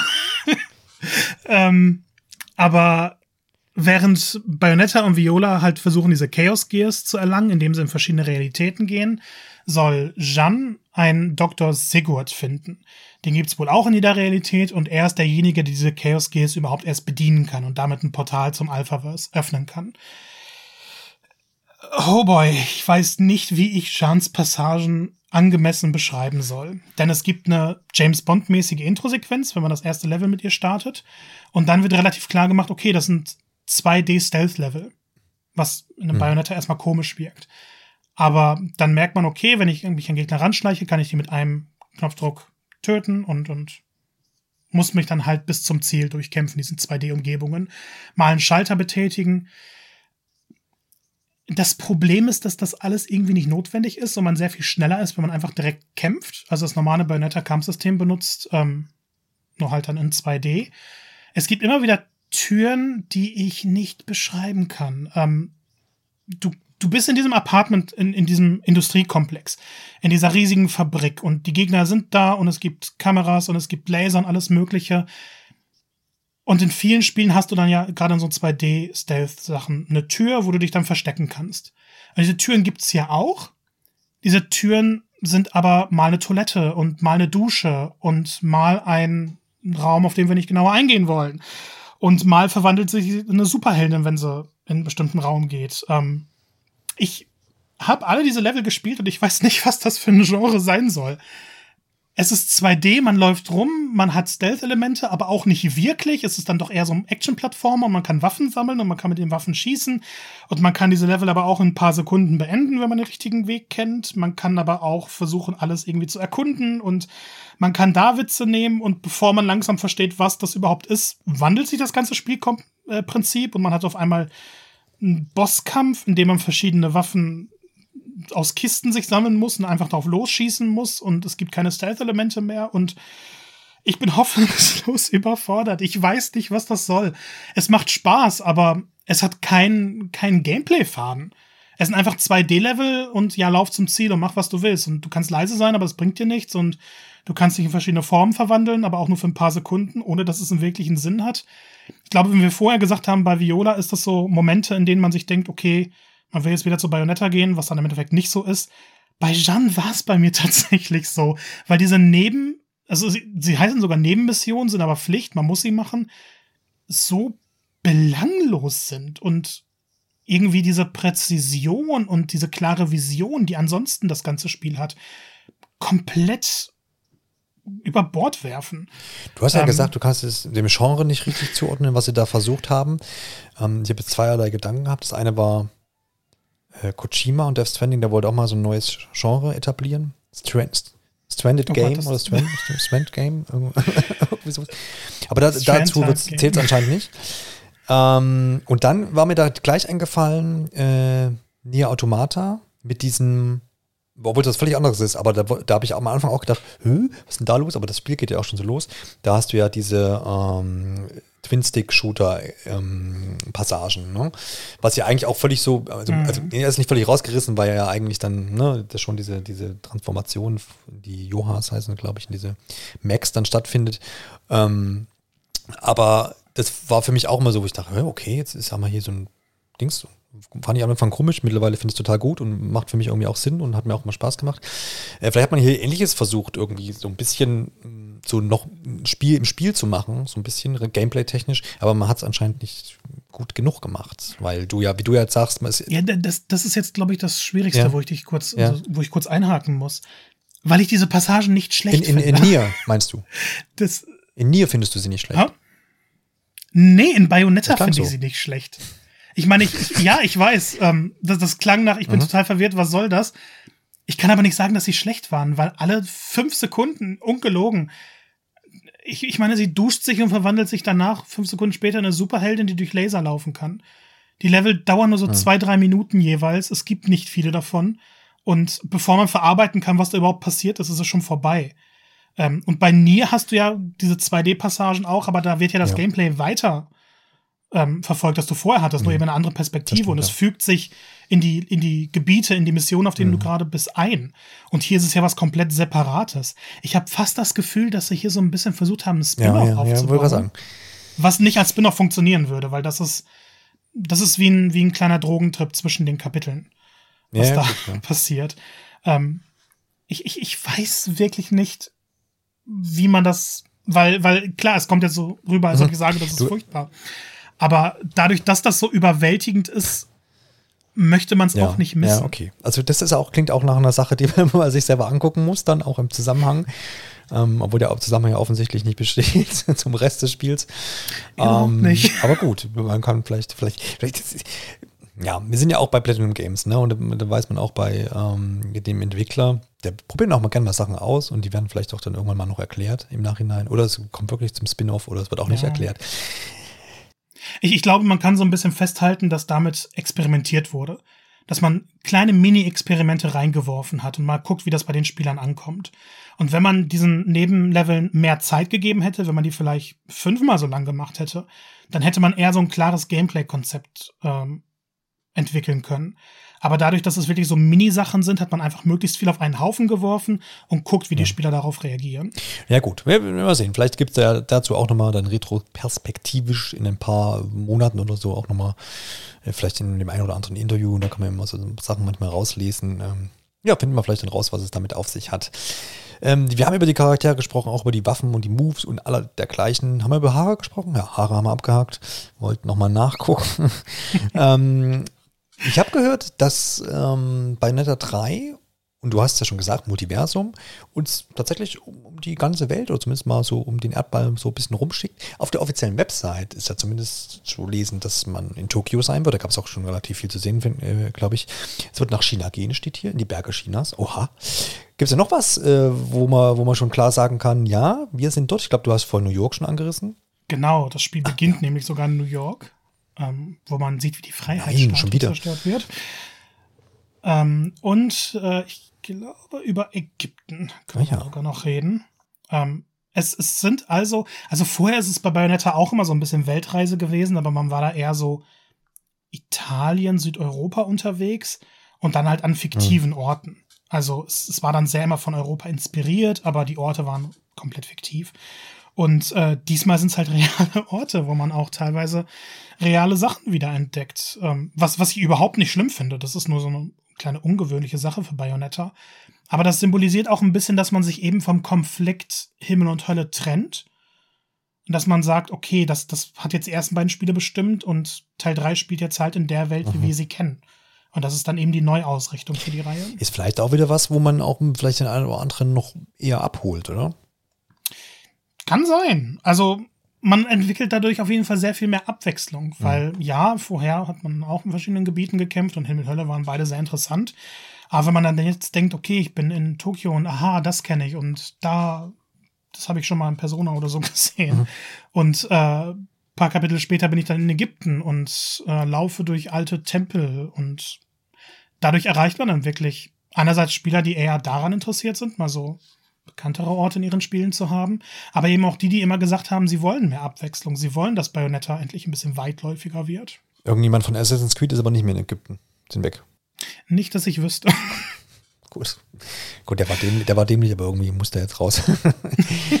Was hat dich denn am meisten beeindruckt so von den Sachen, die, über die du sprechen kannst, die du gesehen hast an, an, ähm, an ähm, ja, Städten, an, an Leveln, die man so, die man da so hatte? Gibt es da was, was, was wirklich herausgestochen hat, wo du sagst, meine Güte, oder hält sich das alles so ein bisschen die Waage und ist hier alles gleich spektakulär, gleich beeindruckend?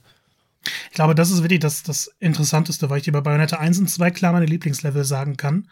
Mhm. Bei Bayonetta 3 ist das nicht möglich, weil die alle auf einem derart hohen Niveau sind und auch was komplett anderes bieten. In Tokio, also man muss sowieso sagen, jedes Level bleibt linear. Es gibt klar die Wege, die man laufen kann, die sind auch sehr offensichtlich. Ja. Und in Tokio wird das halt dargestellt dadurch, dass man mitten in der Stadt ist. Und manchmal kann man aber auch andere Wege gehen oder manchmal hat man einen größeren Platz. Natürlich, die ikonischsten Orte sind dabei. Ähm, hier der, der Square, Shibuya Square, glaube mhm. ich, mhm. heißt es. Ähm, da kann man relativ frei wieder rumlaufen und die ganze Fläche ein bisschen für sich einnehmen, Sammelgegenstände finden, aber dann geht's halt wieder so mitten durch die Stadt.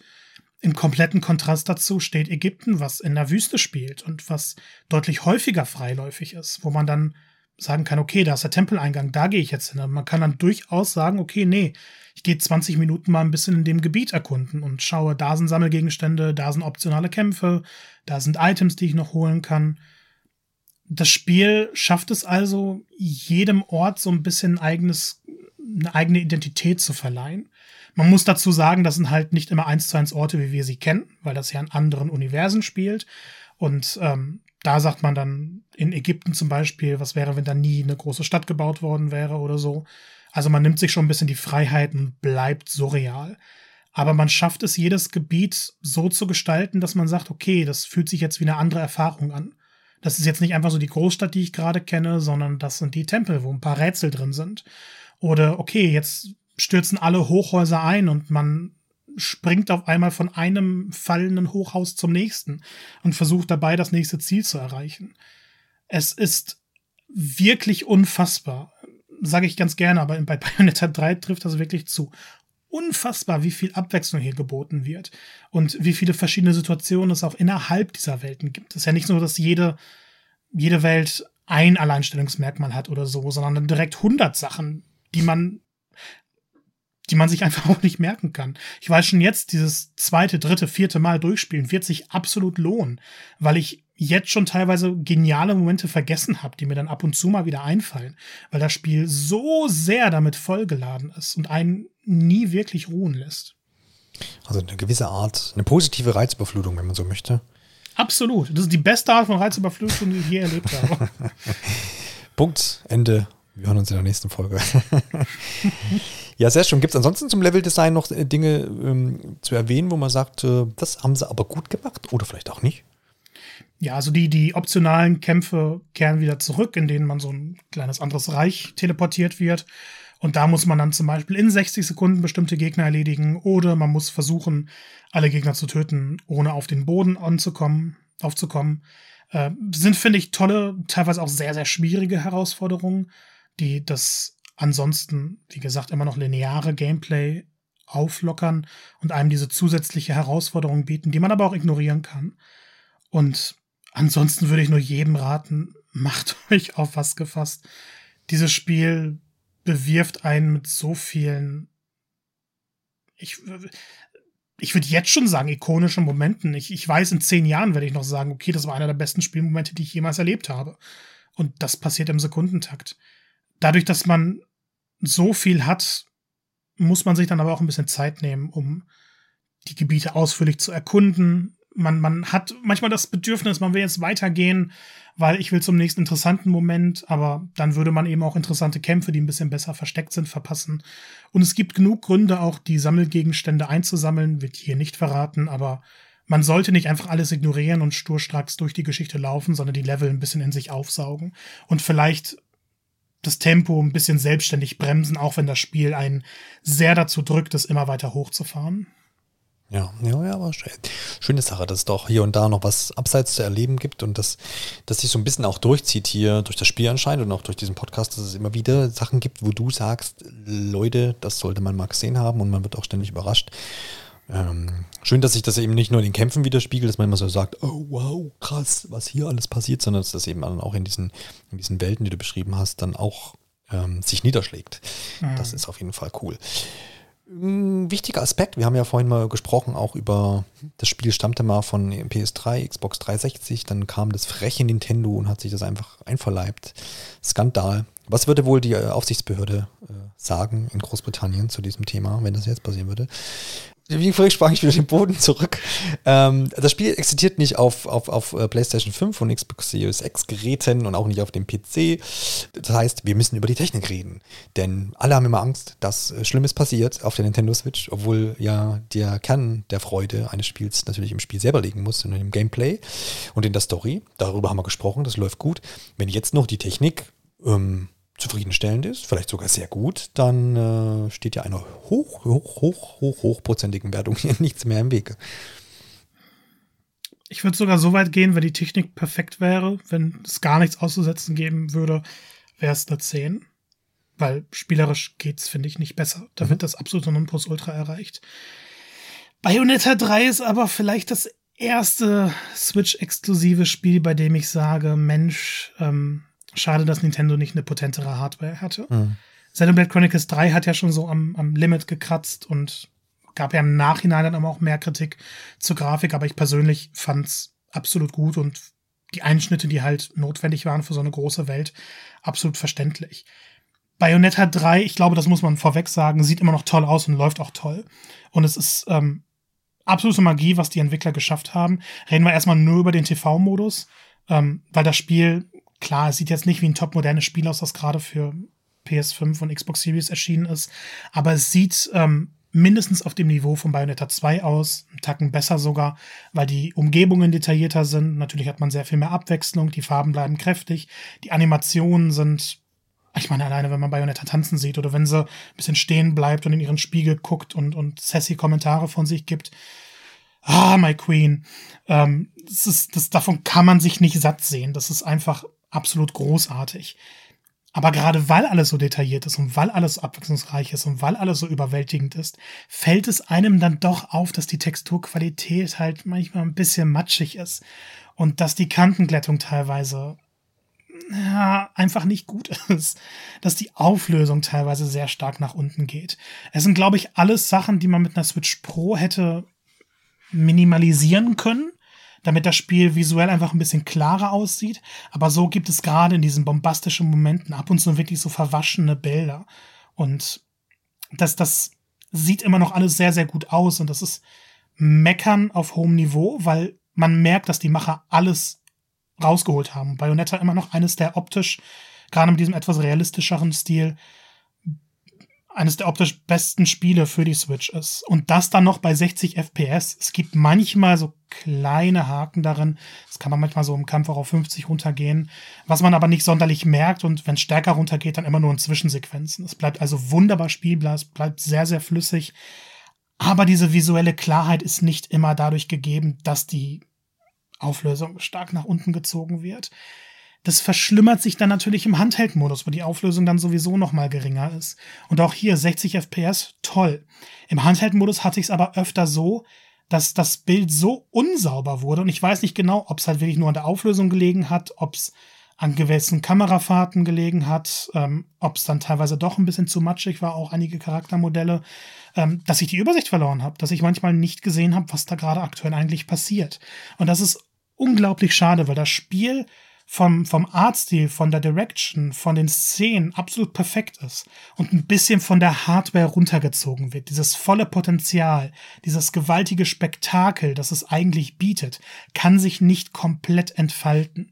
Und wie gesagt, ich glaube nicht, dass das wirklich an Platinum Games liegt, weil wenn ich gucke, Spiele derselben Art ähm, sind visuell teilweise nicht so komplex und laufen dann auch nur bei 30 FPS. Und Bayonetta schafft es ja wirklich, für Switch-Verhältnisse ein beeindruckendes Paket zu liefern. Aber dadurch, dass es dann doch manchmal ein bisschen unklar aussieht, unschönere Momente hat und auch Charaktermodelle teilweise in Zwischensequenzen einfach nicht gut aussehen, hätte ich mir vielleicht gewünscht, dass sie bis zur nächsten Switch gewartet hätten. Ich meine, eine andere Konsole darüber zu reden, das finde ich ein bisschen schwachsinnig, weil ja. ohne Nintendo hätte es auch Bayonetta 3 nicht gegeben. Mhm. Ähm, aber vielleicht, wenn sie es dann mal irgendwann portieren sollten oder ein Remaster oder so abliefern sollten für eine andere Nintendo-Konsole in der Zukunft, könnte das Spiel noch ein höheres Niveau erreichen als jetzt auf der Switch. Ja, genau. Ich, ich bin auch immer kein Freund davon, diese ähm, ne, Parallele zu den Konsolen, zu, zu anderen oder leistungsstärkeren Konsolen ähm, zu ziehen, weil man ja nun mal auf der Switch ist und ähm, das ja eigentlich dann nicht ganz fair ist. Aber dieser Wunsch, den, den haben wir ja dann auch erwähnen wir ja hier und da immer mal wieder. Ne? Also es ist ja auch bei vielen langjährigen Switch-Besitzern jetzt, die vielleicht auch schon seit 2017 jetzt dabei sind, schon immer wieder so ein Punkt, wo man sagt, hätte man nicht schon mal ein bisschen bessere Hardware, dann wird man nicht immer wieder darüber reden müssen, dass es ja noch schöner wäre, wenn. Ja, ja ähm, ist so ein bisschen der, natürlich auch der ähm, Wunsch, Vater des Gedanken, das auf jeden Fall. Aber. Es hätte mich hier bei Bayonetta auch nicht gestört, wenn nicht alles andere so perfekt gewesen wäre.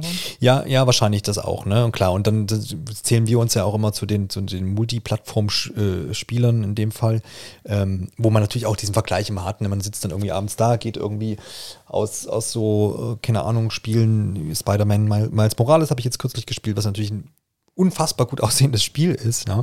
Und dann hat man immer so diesen Wechsel zur Switch. Und man so, ah, klingt eigentlich schön, aber ähm, es ist halt immer so ein bisschen ein Kontrast. Ne? Und ähm, ja, das ist immer so ein bisschen schade. Und deswegen kann ich das vollkommen nachvollziehen, wenn du jetzt äh, sagst, ähm, das zieht so ein bisschen die Gesamt, den Gesamteindruck runter, aber auch nicht so sehr, dass man jetzt sagen müsste, hier 7 von 10. Ähm, Nein, das auf keinen Fall. genau, also das, glaube, man muss es immer so betrachten als solches. Und wie, wenn du auch sagst, ähm, na, da kann der Entwickler jetzt auch nicht viel und die haben das Bestmöglichste rausgeholt, ist das auch sehr schön. Ich glaube, man muss es auch an der Stelle sehr loben, dass man bei so einem Spiel, wo es ja wirklich auch ankommt darauf, dass man eine flüssige Bildrate hat, dass man das hier dann irgendwo zwischen 50 und 60 Frames geschafft hat. Das ist ja auch schon, würde ich mal sagen, eine Leistung. Ohne dass ich jetzt technischer Experte für Engines und was auch immer bin, aber das ist ja einfach ein würde einen viel größeren Aufschrei geben, sieht man ja auch aktuell, wenn das hier und da verfolgt, wenn dieses Spiel jetzt 30 Frames hätte auf der, auf der Switch, ja. was wahrscheinlich unter Umständen vielleicht sogar ähm, ne, hier und da Möglichkeit wäre, bei vielleicht bei einem anderen Entwickler, weil es die dann vielleicht nicht ganz so hinkriegen, aber jetzt diese hohe Framezahl, wenn, wenn du das sagst, dass das da ist, ähm, schön zu hören auf jeden Fall. Ich bin auch deutlich zufriedener, dass es 60 FPS sind, weil wenn sie jetzt gesagt hätten, sie machen, die verbessern die Grafik ein mhm. bisschen, packen die auf, also stellen die Auflösung ein bisschen hoch, ähm, dafür aber die, die Framerate auf 30, ja. wäre ich deutlich wütender gewesen, weil Bayonetta muss sich flüssiger spielen. Ja. 60 FPS sind hier Minimum. Ja, ja, ja, auf jeden Fall. Ja. Ich glaube, ein Aspekt, über den man nicht äh, unbedingt groß negativ reden muss, ist die Musik, nehme ich an, Marco. Oh mein Gott. Oh mein Gott der 1 und 2 Soundtrack läuft ja immer wieder rauf und runter bei mir und der 3, sobald er verfügbar ist, wird es genauso machen. Jeder Song ist ein Ohrwurm, vom Kampfmusik bis zu dramatischer Musik bis zum absolut fantastischen Main-Theme. Das hören wir auch mal rein, würde ich sagen, dass jeder so ein bisschen eine Vorstellung hat, wovon wir überhaupt sprechen, wovon du sprichst. Und das ist für mich auch fast so eine kleine Premiere. Ähm,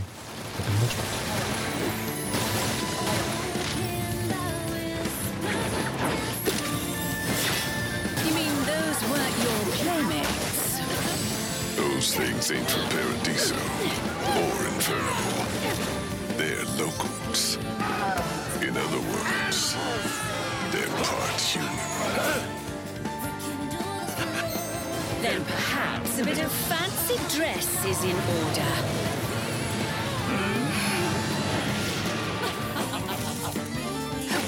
If someone's wiping those universes out, one by one.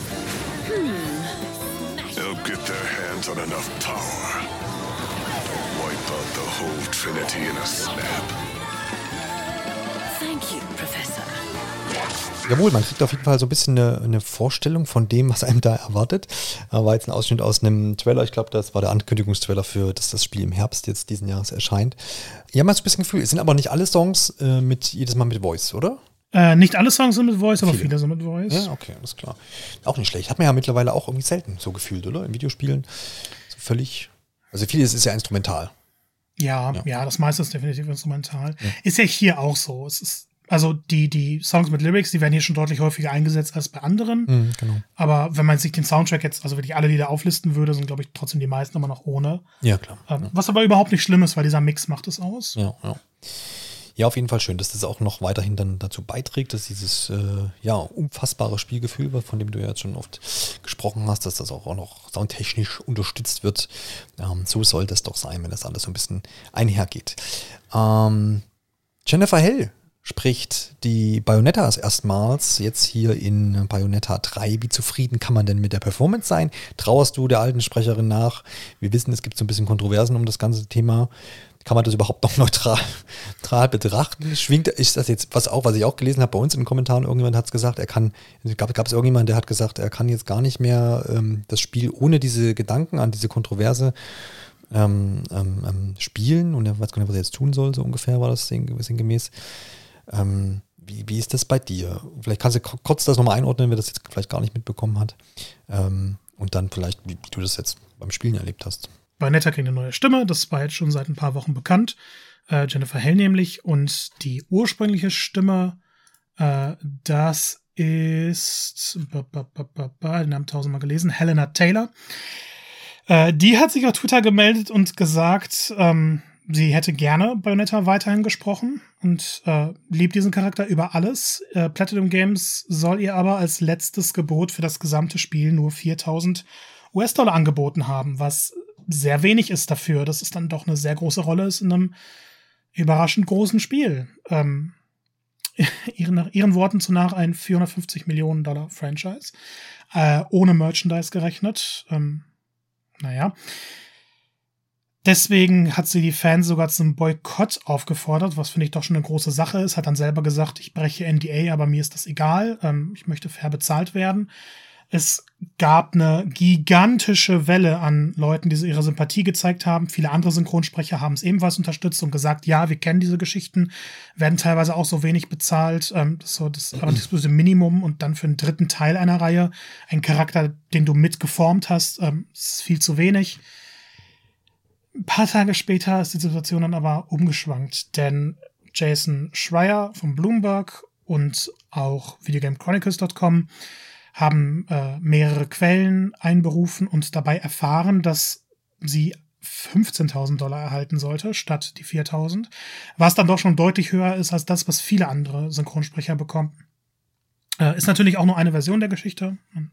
Wir sagen jetzt nicht, das stimmt oder das stimmt nicht, weil das können wir nicht beurteilen. Aber äh, diese 15.000 Dollar soll sie dann erhalten haben. Sie hat abgelehnt, wollte angeblich einen sechsstelligen Betrag, was dann ihrer Meinung nach ein, ein fairer Betrag gewesen wäre. Das hat sie abgelehnt. Ähm, es gab wohl längere Verhandlungen, nach denen sich Nintendo und Platinum Games dann dazu entschieden haben, die Rolle neu zu besetzen. Man hat dann nochmal den Kontakt aufgenommen und ihr angeboten, ihm 4000 Dollar für eine Aufnahmesession, für eine kleinere Rolle zu geben. Das soll sie abgelehnt haben. Ähm, sie hat erst gesagt, das stimmt nicht. Dann hat sie sich heute tatsächlich nochmal auf Twitter gemeldet und gesagt, ähm, sie hat nicht gelogen. Ihr wurden erst 10.000 angeboten und dann, nachdem sie Camilla angeschrieben hat, 5.000 höher. Und ja, ich habe mir das Video nochmal angeguckt. Sie lügt nicht, weil sie sagt, dass das letzte Gebot 4.000 für das ganze Spiel gewesen sein soll.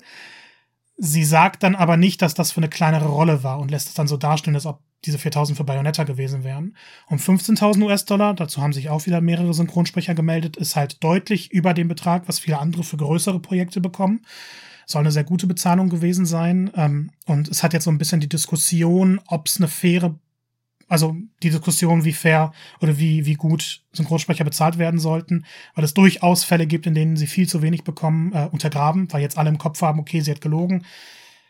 Hat sie gelogen? Was waren die Absichten? Was sind die Hintergründe? Ähm, ich, ich persönlich glaube eher der Geschichte von Bloomberg, weil dort ein bisschen mehr recherchiert wurde und Taylor später ihre Aussagen geändert hat. Aber ich, ich glaube, die genaue Diskussion und Bewertung dessen ähm, werden wir lieber in einem nächsten Safe Game besprechen. Ja, absolut. Da passt, passt das gut hin. Äh, die Aufzeichnung ist ja auch für die nächsten Tage dann geplant.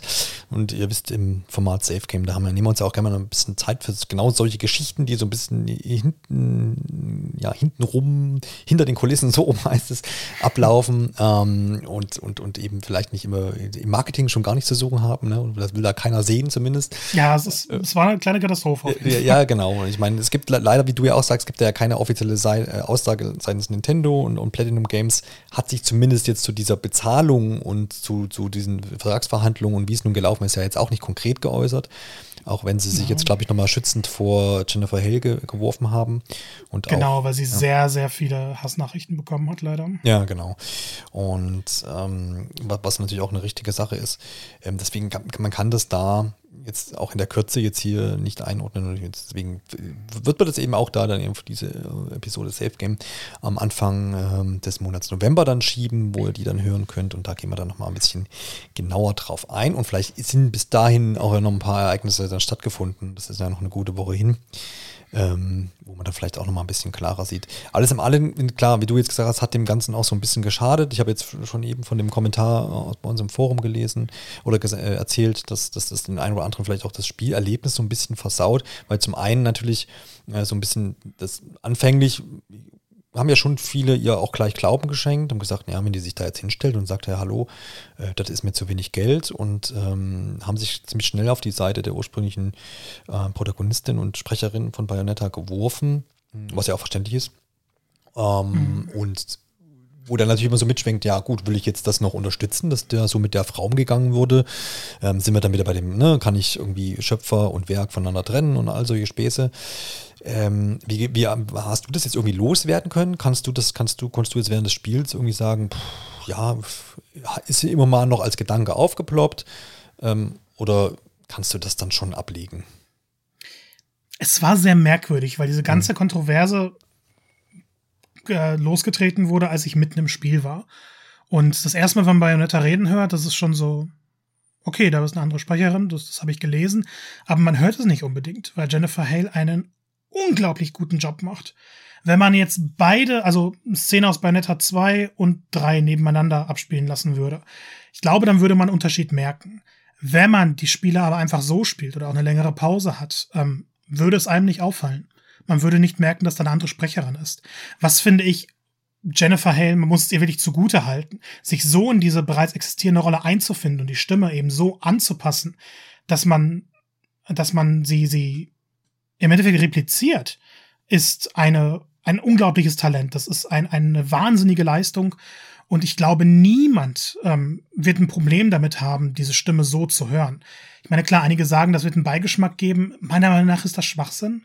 Sorry, dass ich so sage, aber der Unterschied in der Stimme ist nicht so groß. Diese Geschichte läuft nebenbei und es ist nicht die erste Rolle in der Videospielgeschichte, die neu belegt wurde. Und da gab es auch nicht so große Kontroversen drumherum. Ja. Ähm, vor allem, weil wir hier halt nicht alle Details haben. Es ist dann halt passiert, als ich es gespielt habe, und dann war so, okay, es ist alles ein bisschen merkwürdig. Aber Bayonetta als Charakter, so wie sie geschrieben ist, jetzt auch wie sie neu vertont wurde, bleibt genau die, die man kennt. Ich beschreibe Bayonetta immer als, als größte Videospiel-Drag Queen. Sie hat so viel Stil, sie, sie weiß so sehr mit ihrer Sexualität umzugehen, sie weiß, wie sie sich bewegt, sie weiß, wie sie elegant bleibt. Und das alles eben mit Action zu verbinden, das macht Bayonetta aus. Und dann hat sie halt diesen dicken britischen Akzent dabei, der einfach phänomenal ist von dem ich nicht genug kriegen kann und der diesen Charakter auf eine Art perfektioniert, wie man es in Videospielen selten erlebt. Jennifer Hale schafft es, sich da reinzufinden und das perfekt weiterzuführen. Also selbst wer jetzt sagt, ihm ist alles drumherum egal, er will nur wissen, klingt es gut genug, ist dieser Bayonetta-Ersatz in Anführungszeichen ähm, gut genug? Ja, definitiv. Ja, das ist doch mal ein Statement. und da wissen wir das auch gleich einzuordnen. Ähm, ja, und ich habe dem das auch zu, schon zugetraut, dass man auf, auf, auf der einen Seite bei Platinum, Platinum dann eine Rolle castet, die dann schon irgendwie das auch wieder widerspiegelt, wie man den Charakter empfindet. Ich meine, da werden sie ja auch, also, würden das jetzt nicht mit Person X einfach äh, besetzen und sagen, komm, das passt schon, sondern die haben sich da schon Gedanken gemacht. Und da muss man bei Jennifer Hell natürlich auch sagen, die hat ja auch eine, eine Latte an Videogames schon äh, synchronisiert. Das geht viele Jahre zurück. Also die ist da auch Profi, was das anbelangt. Und ähm, von daher ist das sicherlich auch eine gute Besetzung. Wie gesagt, wie mir wieder jetzt diese Kontroverse, diese Diskussion, dieser, dieser ganze ähm, Kram da jetzt ausgehen wird, äh, schauen wir dann, ob man das dann in der nächsten Folge, Episode, äh, neuesten, in der nächsten Folge Safe Game dann schon dingfest machen können oder ob wir dann da immer noch stehen und sagen, hm, mal gucken, äh, äh, wie das jetzt ausgeht. Ich meine, das Spiel erscheint jetzt in ein paar Tagen, ähm, je nach, ähm, also jetzt zum aktuellen Aufnahmezeitpunkt und dann, weiß nicht, ob es Richtung Release dann da auch nochmal irgendwo eine Bombe platzt oder irgendwas, wer weiß das schon. Ähm, ich, ich, hoffe nicht, weil ich ja. möchte, dass dieses Spiel erfolgreich wird. Ja, es ist, das, da, da kann man über die Auswirkungen wahrscheinlich dann auch nochmal sprechen. Aber jetzt genug zu Stimmen und Kontroversen, denn wir wollen natürlich von dir, wie das sich so gehört, am Ende einer Spielebesprechung hören, ähm, wie, wie, du das Spiel insgesamt einschätzt, wie äh, du die Zielgruppe vielleicht definierst, holt es vielleicht auch neue Leute ab, holt es vielleicht mich ab. Ähm, wer sollte da reingucken? Muss es jeder tun? Oder kannst du sogar Leute ausschließen, wo du sagst, naja, wer das nicht mag, der braucht auch nicht reingucken? Also dieses Jahr ist Elden Ring erschienen, mhm. Xenoblade Chronicles 3. Also ein bisschen wusste ich, dass es passieren wird. Ich habe es dann irgendwann nicht mehr geglaubt, aber Bayonetta 3 wird zu 100% mein Spiel des Jahres. Es ist, was Actionspiele angeht, das absolute Nonplusultra. Man übertrifft Bayonetta 2, was für mich immer als Spiel galt, das man nicht übertreffen kann. Das Kampfsystem ist bahnbrechend. Es ist das beste Kampfsystem, was Platinum Games jemals abgeliefert hat. Es verbindet alle Elemente, für das diese Firma berühmt ist und perfektioniert diese, obwohl sie bereits perfektioniert waren. Sie schaffen es noch eine Superlative draufzulegen.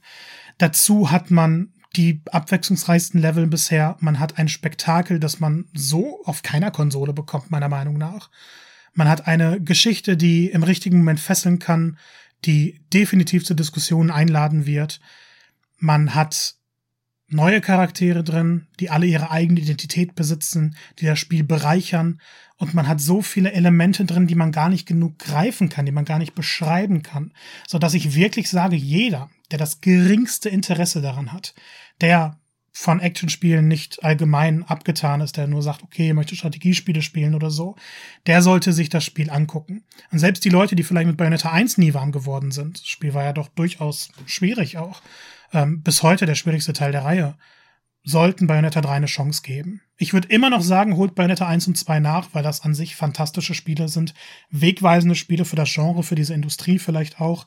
Bayonetta 3 eignet sich aber auch als guter Einstiegspunkt, wenn man sagt, man möchte nur das neueste Abenteuer erleben. Von der ersten bis zur letzten Sekunde hat es mich sprachlos gemacht. Es macht mich jetzt teilweise noch sprachlos. Bei einigen Erklärungen fiel es mir sehr schwer, das vernünftig in Worte zu fassen, weil dieses Spiel einen auf die beste Weise überfordert, die man sich nur vorstellen kann. Natürlich, ähm, man muss ein bisschen diesen Stil mögen, man muss Bayonettas Humor mögen, man muss dieses Abgedrehte mögen. Wer jetzt also die realistischste Geschichte will, der wird vielleicht nicht perfekt bedient. Aber ich finde, man sollte als Spieler auch mal ein bisschen wagen, seine Komfortzone zu verlassen. Und Bayonetta ist eben genau das. Es macht alles, was es machen will, absolut perfekt, sodass man die kleinen Technikkratzer definitiv verzeihen kann. Ähm, wäre die Technik da, für mich wäre es eine 10. So ist es halt eine 10 im Herzen. Und ähm, für mich ist es definitiv eines der besten Spiele für Switch, eines der besten Spiele aller Zeiten. Ich hab's verstanden, die Nachricht, ne? Komfortzone verlassen und so. Ist schon, ist schon angekommen, Marco. Ist, ist okay. Alle, die noch mehr ähm, erfahren möchten jetzt zu Marcos Eindrücken, die können jetzt im Anschluss dann an den Podcast natürlich auch gerne auf nintendo-online.de vorbeisurfen. Da findet ihr auch den schriftlichen Test, schwarz auf weiß sozusagen. Und da gibt es natürlich noch die ein oder andere Passage zu lesen, die Marco uns vielleicht gar nicht verraten hat. Wer weiß das schon. Also mhm. klick, klick, schnell mal rüber gesurft. Doch bevor ihr das tut, will ich mich natürlich noch bedanken bei dir, Marco, für all deine Ausführungen. Sehr, sehr gerne. Bedanke mich natürlich auch bei allen Zuhörenden. Hat mir wieder Spaß gemacht und äh, an dieser Stelle verweise ich natürlich immer gerne auf unsere letzten Folgen. Da wäre zum Beispiel Pokémon Karmesin und Purpur. Das hatte mich der Alexander schon anspielen dürfen und damit haben wir, darüber haben wir gesprochen. Ein gutes Stündchen, da gibt es allerhand Neuigkeiten zu erfahren. Diese Episode lege ich euch auf jeden Fall ans Herz. Ansonsten hören wir uns dann in einer der nächsten Episoden wieder. Wir freuen uns, wenn ihr bei Spotify mal vorbeischaut und da so die Sternewertung weiterhin oben halt, haltet, denn die ist oben und das lieben wir. Also in diesem Sinne, bis demnächst. Ciao, ciao.